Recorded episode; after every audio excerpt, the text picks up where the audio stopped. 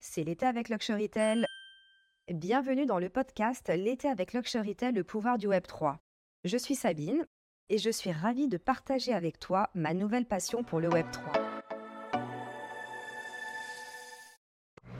Bienvenue dans l'épisode numéro 7 du podcast L'été Luxurytel, le pouvoir du Web 3. Je suis ravie de recevoir Karen Jouve, CEO et co-founder de DORS 3, de DOR Sport et chroniqueuse au sein du Journal du Luxe. Bien, bonjour Karen, bienvenue sur le podcast L'Excès Luxury Tale. Un grand merci à toi de participer à notre émission. Est-ce que tu peux te présenter?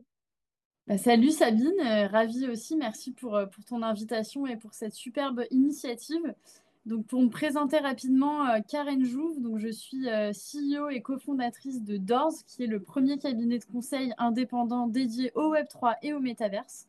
On s'est créé il y a un peu plus d'un an et demi. On accompagne euh, un peu plus de 20 clients qui sont plutôt des grands groupes et des marques, notamment une partie évidemment dans l'univers du luxe et du retail.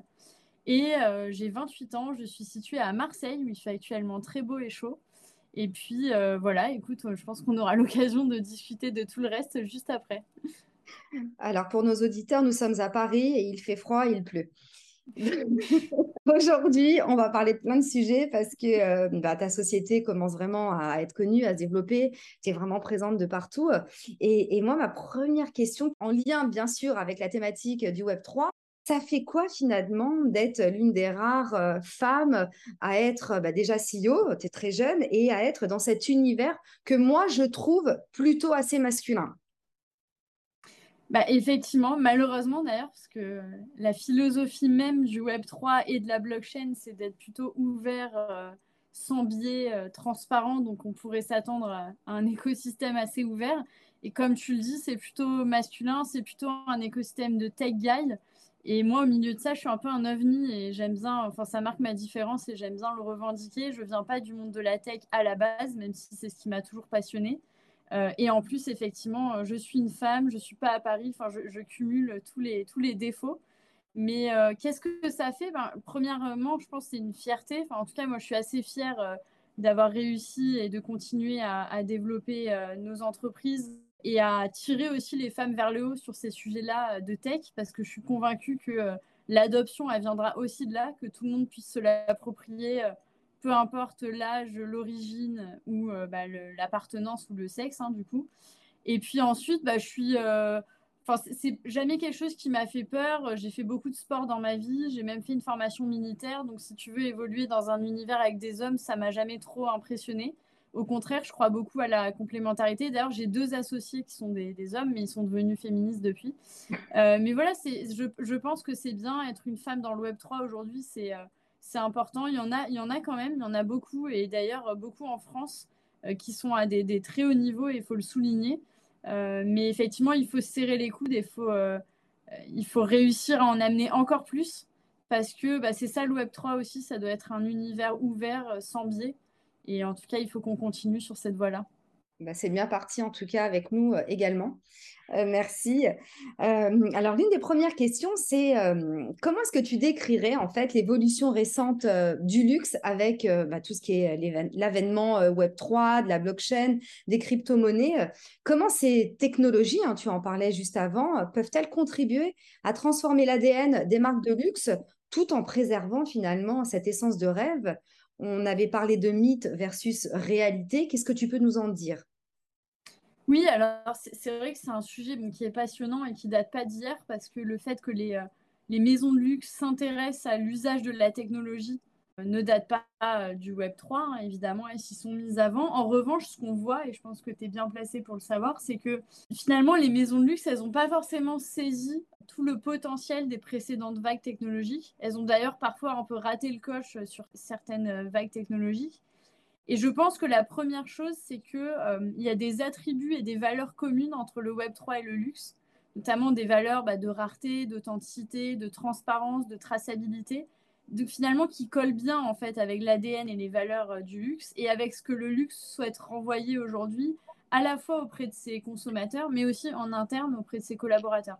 Ensuite, je pense qu'aussi que le luxe a très vite vu le potentiel du Web 3 comme vague technologique globale et donc de tous ces cas d'usage sous-jacents et de sa technologie comme pouvant venir accélérer ou magnifier un certain nombre de cas d'usage qui cherchent à adresser aujourd'hui.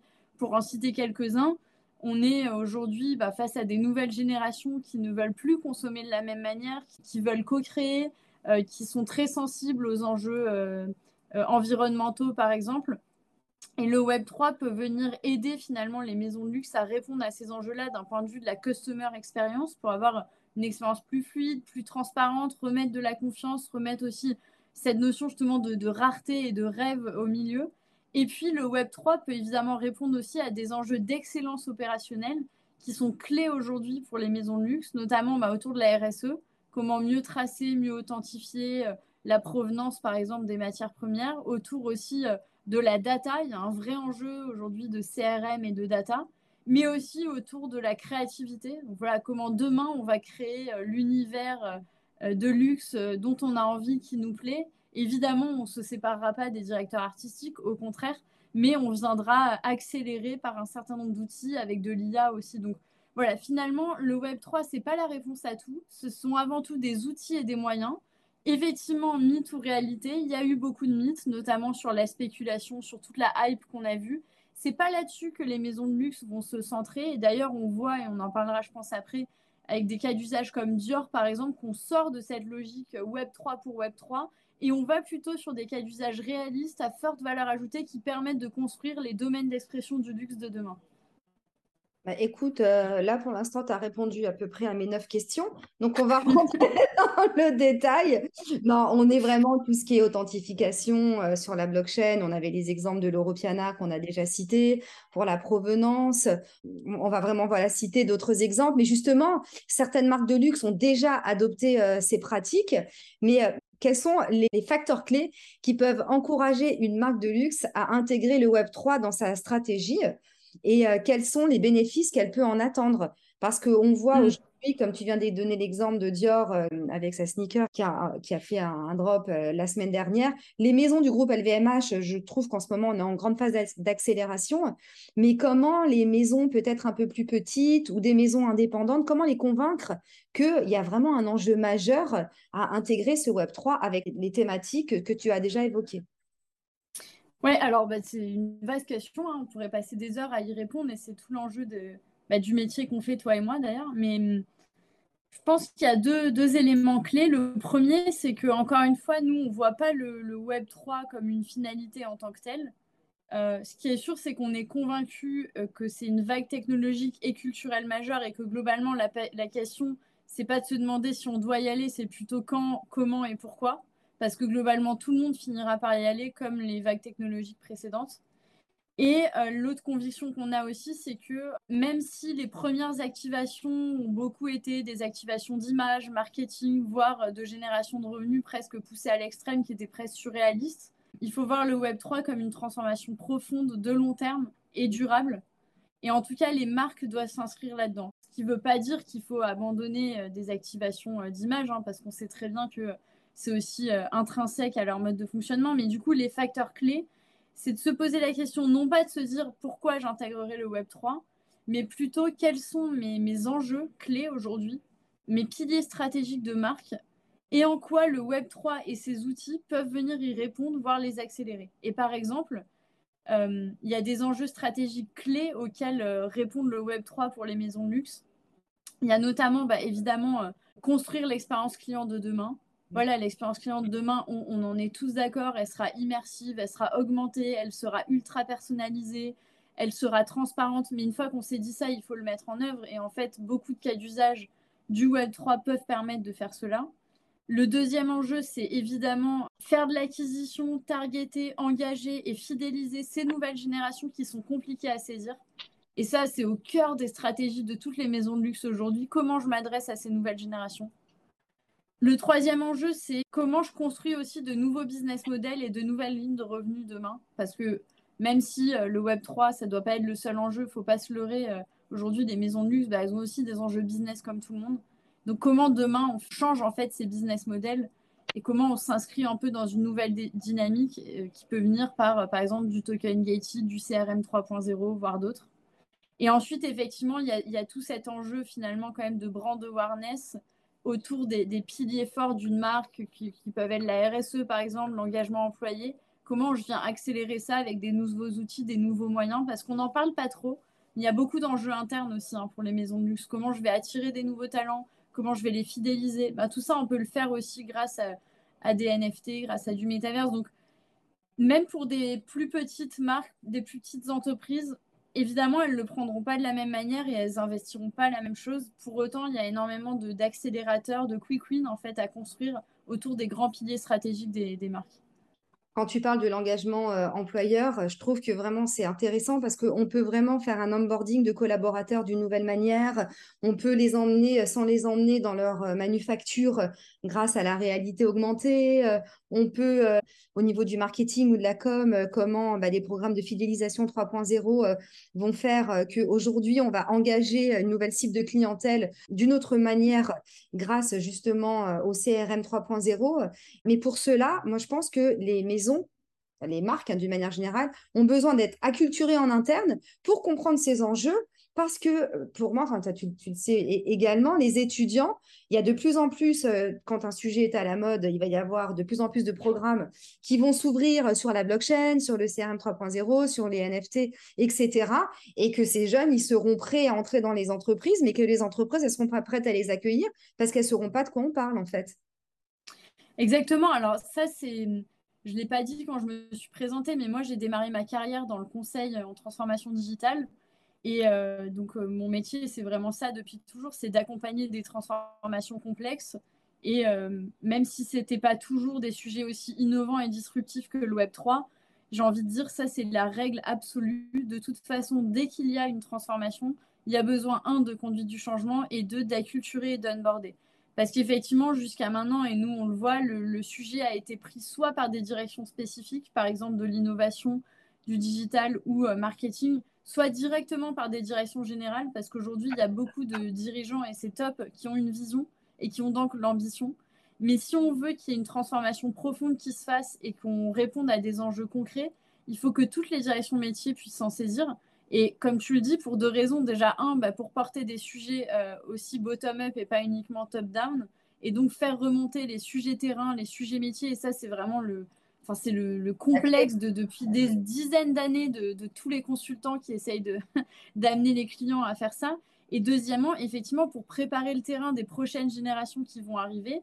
Et nous, c'est quelque chose qu'on accompagne beaucoup aujourd'hui, non seulement l'acculturation et l'onboarding des directions générales et euh, des directions métiers, pour se saisir de ces sujets, tout simplement mieux les comprendre et, comprendre que c'est pas juste quelque chose qu'on vient leur rajouter, mais que c'est des nouveaux outils euh, à leur destination pour répondre à des enjeux et aussi pour commencer à structurer des structures en interne, des business units dédiés, comme c'est le cas d'ailleurs chez beaucoup de maisons de luxe, parce que c'est aussi une réalité demain, si on veut que ces projets-là ils soient pris en transverse et qu'ils soient pas juste comme ça euh, dans un nuage qui vole autour, ils doivent aussi avoir une gouvernance, une structure, une comitologie et des gens qui l'incarnent en interne. Et nous, aujourd'hui, on accompagne beaucoup de clients là-dessus, parce que c'est indispensable et on le voit dans les réussites qu'il y a aujourd'hui bien souvent, c'est incarné, bien souvent, il y a une structure derrière. Il y a un accompagnement, mais il y a aussi une structure interne. Et ça, bah, pour les jeunes, euh, justement, ceux qui veulent prendre des postes comme ça, bah, c'est hyper excitant, en fait, parce qu'ils sentent aussi que l'entreprise est prête à s'investir sur ces sujets-là, quelque part être un peu pionnier, parce que oui, on n'a pas la science infuse, on ne sait pas de quoi sera fait dans 10 ans. Mais en attendant, c'est les marques qui se lancent aujourd'hui qui seront les leaders de demain. Exactement. Pour moi, on n'est clairement pas sur un sujet one shot. C'est pas la mode que de faire un drop de NFT, que de parler du Web 3. C'est ce qu'on dit depuis le début. Le Web 1, le Web 2, le Web 3, c'est une évolution. Je lisais encore un article sur le Web 4. Euh, attends, on va essayer alors ça, de, faire en sorte que les gens comprennent le Web 3. On va y aller gentiment, mais en fait, c'est une ça, ça va être une nécessité. C'est nouveau mais, euh, mais je pense qu'on n'est pas sur, euh, sur quelque chose d'éphémère, au contraire. Et justement, ma question va porter sur cette nouvelle génération qui sont, comme tu le sais, très engagées dans le gaming.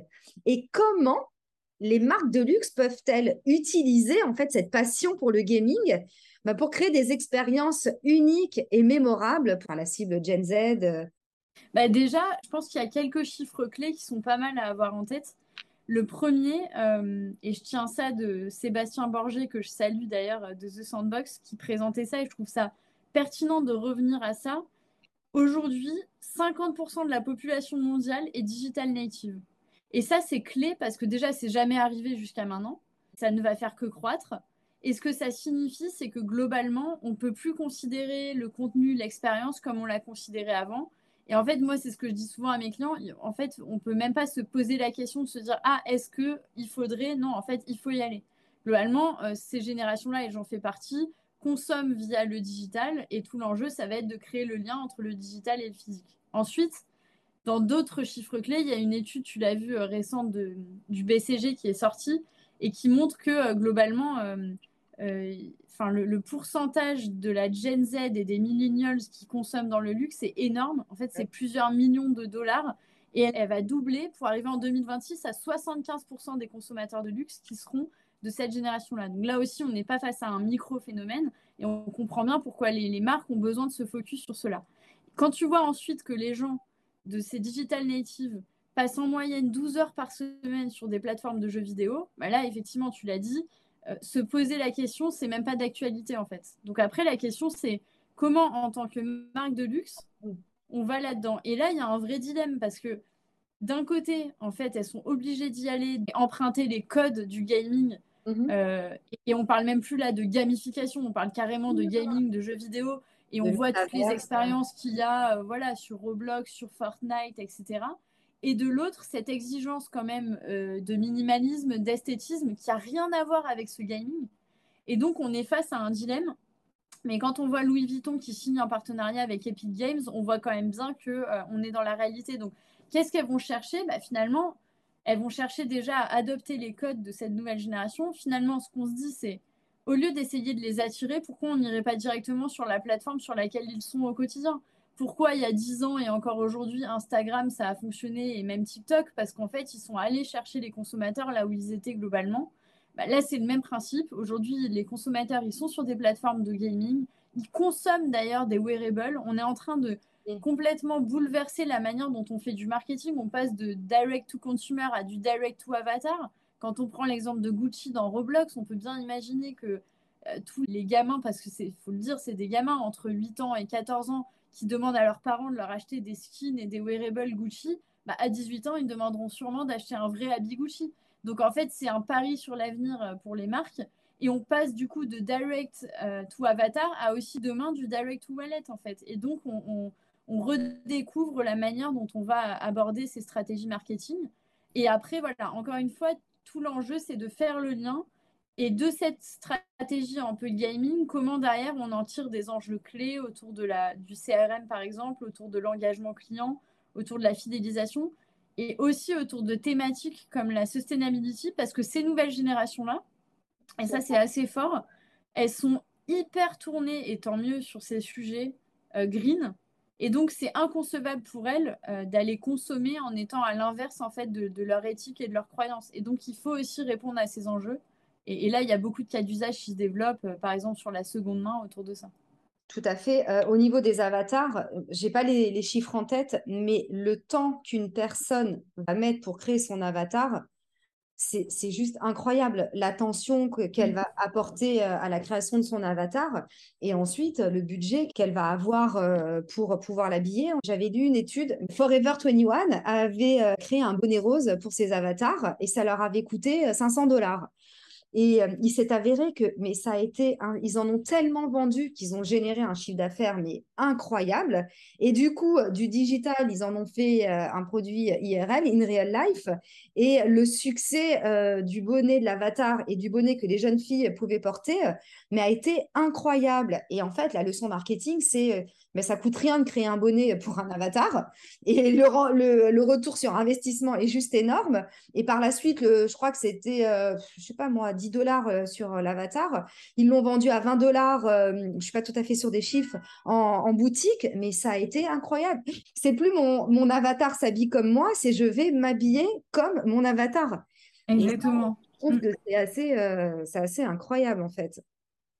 Oui, tout à fait. Et, ça, les, marques, et pas que dans le luxe, elles ont mis un peu de temps quand même à le comprendre en pensant que c'était un phénomène de mode et en fait c'est loin d'être un phénomène de mode et d'ailleurs quand tu parles à des gamers en fait ils te le disent eux ça fait quand même des années qu'ils sont là-dedans Et c'est un marché aujourd'hui à plusieurs milliards, donc c'est une réalité. Bah, quand on voit Squeezie, enfin les taux d'audience qu'il génère sur son e-sport, euh, non, c'est pas quelque chose à prendre à la rigolade. Ça, c'est clair. Tout à l'heure, tu parlais de, Gucci euh, sur Roblox et on a également des collabs Gucci X Van. C'est incroyable. Donc, on est sur des maisons de luxe qui commencent à entrer dans ces univers euh, de gaming. On est sur des maisons de luxe qui vont défiler sur des Centraland avec la Metaverse Fashion Week.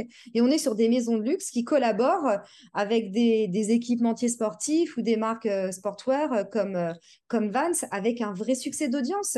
C'est un public qui ne s'intéressait pas forcément à l'univers du luxe, c'était pas la cible des maisons de luxe, mais qui le devient euh, du fait de, s'adresser à eux euh, via, via le Web3 et, et, tous ces enjeux, en fait.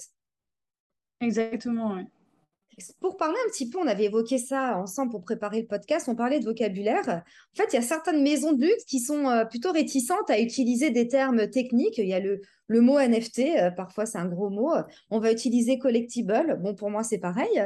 Mais finalement, on comprend. Si on ne sait pas ce que c'est, on ne saura pas plus ce que c'est qu'un collectible.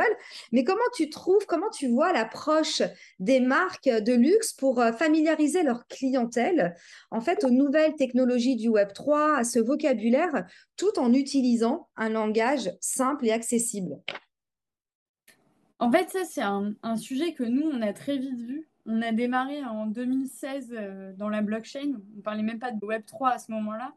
C'est ça qui est un peu euh, à la fois fascinant et complexe, c'est qu'aussi le Web3, c'est vite devenu un, mot un peu buzzword dans lequel les gens mettent un peu tout et rien. Donc finalement, ça a été galvaudé. Mais quand on était en 2016-2017, on était euh, impressionné de voir que la vision était très technocentrée. Donc bah, globalement, personne ne comprenait rien, encore moins qu'aujourd'hui, parce que c'était uniquement à destination des tech guys. Et euh, nous, ce qu'on disait toujours, c'est euh, de toute façon, vivement qu'on sorte des, use cases euh, game changer qui permettront justement d'arrêter de parler de la techno et de plutôt parler des cas d'usage.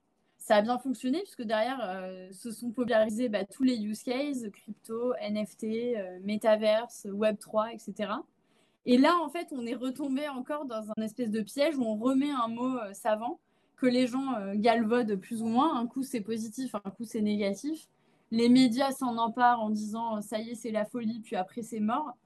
En fait, la, réalité là-dedans, c'est que nous, on croit beaucoup au fait que euh, on aura réussi euh, l'adoption euh, générale le jour où on n'en parlera plus globalement. Ça, on peut aujourd'hui, je pense pas que les gens parlent de HTTPS, HTML, ils parlent pas de tout ce qui se passe derrière les réseaux sociaux, ils parlent du cas d'usage en tant que tel en fait.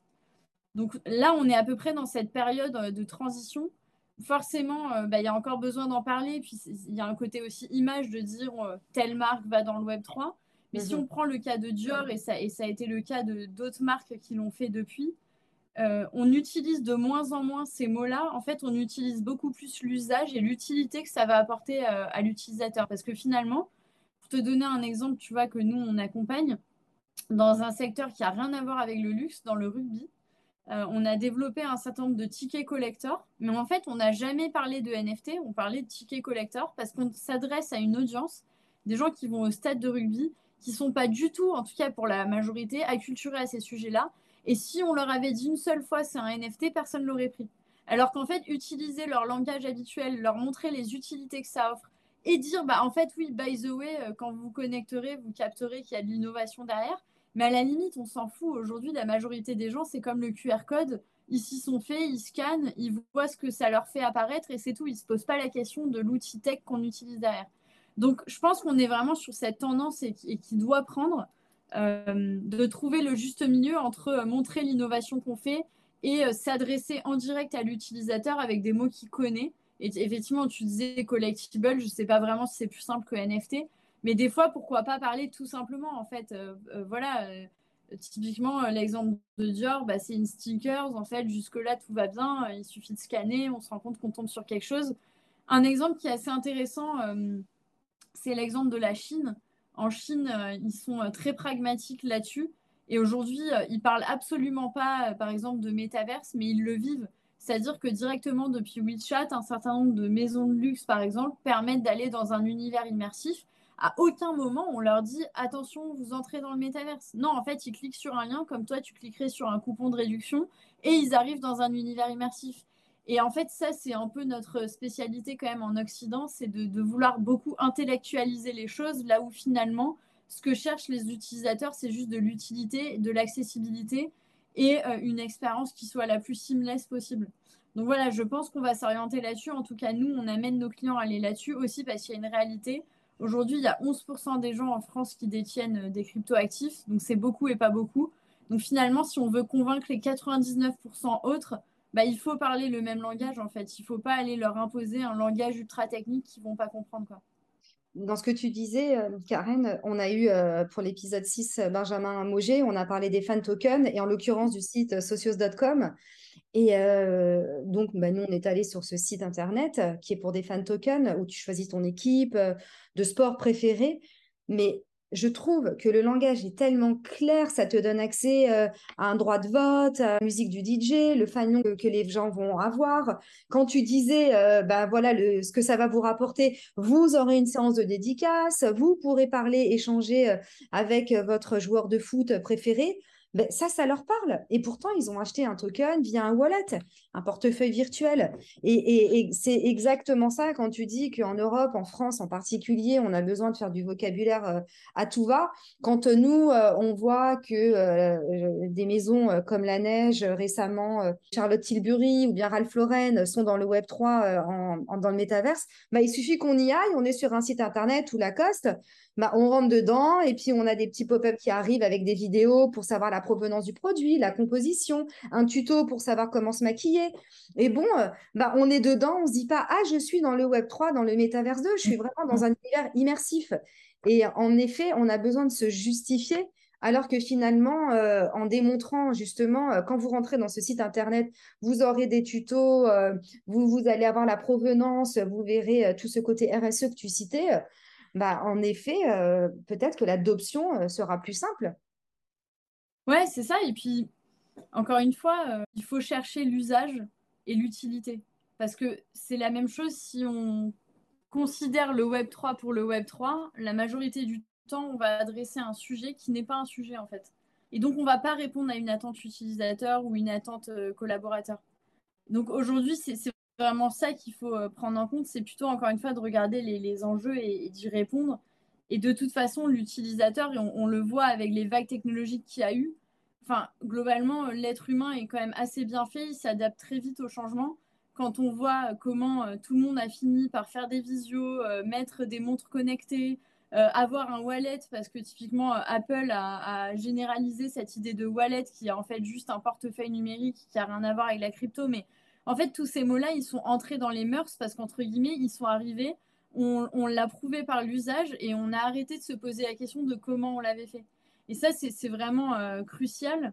Et en plus, on est dans un moment où il y a un rejet quand même euh, assez massif de beaucoup de gens autour du concept même de Web3 et de NFT parce qu'il a été mal compris et que donc les gens ont pensé que c'était encore un coup marketing de plus. Et donc, bah, il faut réussir à passer cette step, à construire des cas d'usage à forte valeur ajoutée où les gens, en fait, de manière complètement euh, seamless et invisible, le vivent sans même en parler, en gros, globalement.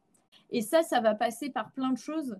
Bah, déjà, évidemment, euh, le fait que des grandes marques se mettent là-dessus, moi, je crois beaucoup. Et nous, si on a choisi d'accompagner des groupes et des marques, parce qu'à un moment donné, bah, on est tous des consommateurs et donc on consomme ces marques-là. Et si ces marques-là nous amènent sur ces sujets-là, on sera beaucoup plus familier que si on s'y met par nous-mêmes. Et de toute façon, toutes les vagues technologiques se sont faites euh, comme ça. Deuxièmement, ça va venir par les devices. C'est sûr que si demain euh, c'est ultra fluide, le wallet c'est simple, aller sur un métaverse c'est facile, ça met pas 10 euh, minutes, on paye pas un casque 4000 euros, bah, évidemment que tout le monde ira. Donc tout ça, ça va venir progressivement. Et là aussi, c'est là où c'est important d'avoir une certaine humilité, une agilité. C'est qu'on n'est qu'au début.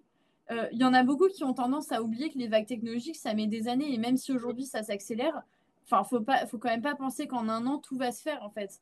Donc il y a encore euh, beaucoup de boulot euh, d'un point de vue infrastructure et tech. Donc euh, il faut avoir cette humilité de se dire bah aujourd'hui on est encore un peu dans du test and learn. On ne sait pas complètement de quoi sera fait demain, mais on est quand même capable de faire des suppositions et d'être un peu pionnier et de tester et d'être agile parce que oui, des fois en six mois, en neuf mois, on découvre des nouveaux cas d'usage, on découvre des nouvelles fonctionnalités, ça ouvre la voie à de nouvelles choses. Et demain, il va y avoir des enjeux énormes, par exemple, d'interopérabilité. Mais ça, moi, des fois, on a des clients un peu pressés qui nous disent ah non mais là c'est pas interopérable et j'ai envie de leur dire mais attendez le truc il s'est fait il y a six mois en fait.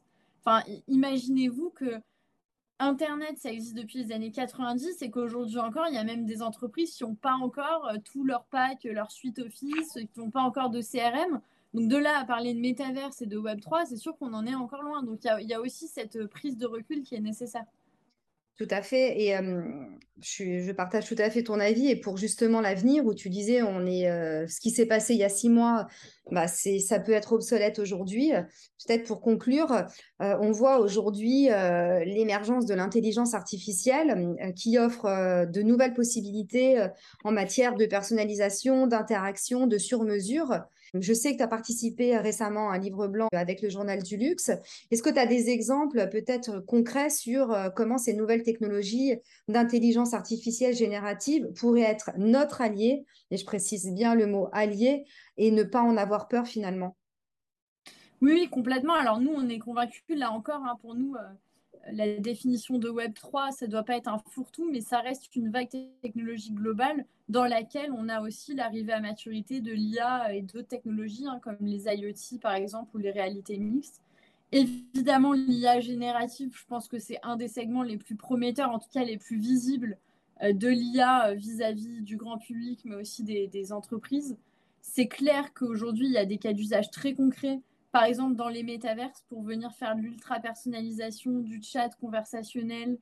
Euh, demain, en fait, si on s'imagine dans une expérience d'immersive commerce, comme a pu le faire Clinique, par exemple, dans l'univers de la beauté, ou, même Nars euh, également en Chine, bah, on s'imagine bien qu'au-delà de tout ce que le Web 3 et le métaverse pourront apporter, le fait d'avoir un agent conversationnel qui nous permet d'avoir une ultra personnalisation comme on ne l'a même pas dans la vie réelle, ça, ça apporte une vraie valeur ajoutée. Euh, l'intelligence artificielle, ça sert aussi dans tout le domaine de la créativité. Par exemple, pour les NFT, aujourd'hui, beaucoup de collections sont générées euh, de manière automatique, c'est-à-dire qu'il y a un artiste derrière qui se fait aider de l'intelligence artificielle. On a aussi beaucoup d'IA euh, dans le domaine de la finance décentralisée, de la blockchain et des cryptos.